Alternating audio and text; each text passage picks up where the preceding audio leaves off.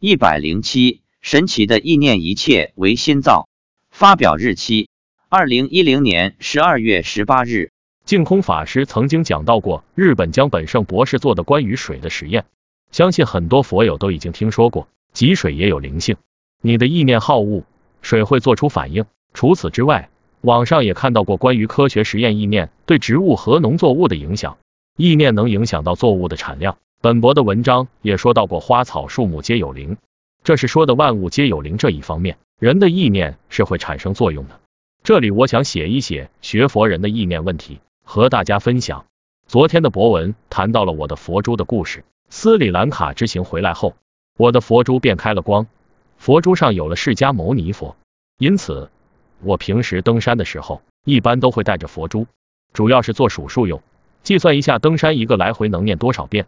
到了今年六七月份，有一次看到妻子拿着手上的佛珠围着腰间绕了几圈，我便问他这是干什么，他说是观世音菩萨叫他这么做的。让佛珠的光照耀现场的众生。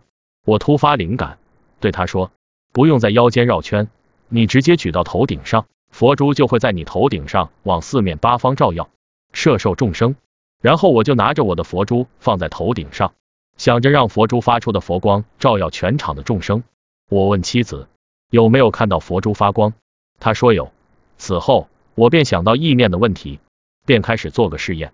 就是开始登山的时候，我便想象手上的佛珠放在头顶上，并想一下让佛珠的光芒照耀摄受整个山上的众生，而无需把手举到头顶上，只是观想一下。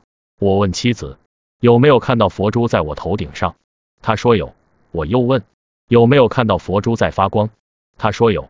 我又问佛珠在头顶上发的光能照多远，他说把整个山都照到了。回家后。我对这个意念的作用很感兴趣，又穷追不舍的问：我现在观想我的佛珠在头顶上方变很大，佛珠上的佛祖也变很大，在发光，是不是真的会这样？妻子用天眼看了一下，说：是的，佛珠变很大了，佛祖也变很大，在放光。我再问：那我的身体有没有发光？妻子说：身体没发光，头上有光。我问：光是什么颜色？答：金黄色。我问，我头上的光能发出多高？答，约十公分。问，我现在观想头上的光照射到天上，穿过云层，是否如此？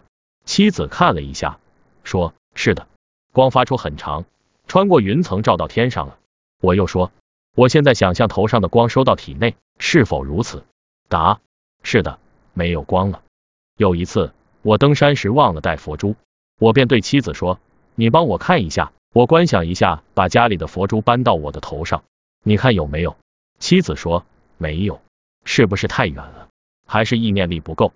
第二次，我又是忘带佛珠去登山，然后我就先观想把家里的佛珠戴在手上，然后再观想我手上的佛珠在我的头顶上放光摄受众生。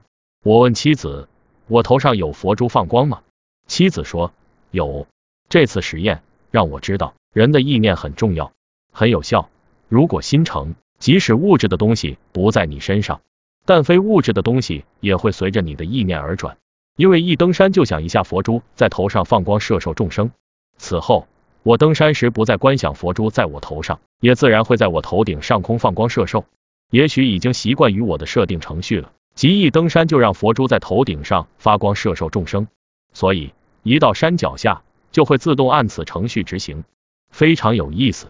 前不久。我也是没想佛珠的事，但问妻子，我头上的佛珠有多大？她说有汤圆那么大。由此可见，一个人的意念很重要。你意恶就造恶业，你意善就造善业，一切唯心造，真实不虚。看不见并不等于不存在。真所谓起心动念无不是造业。佛弟子更应该把好身口意三观。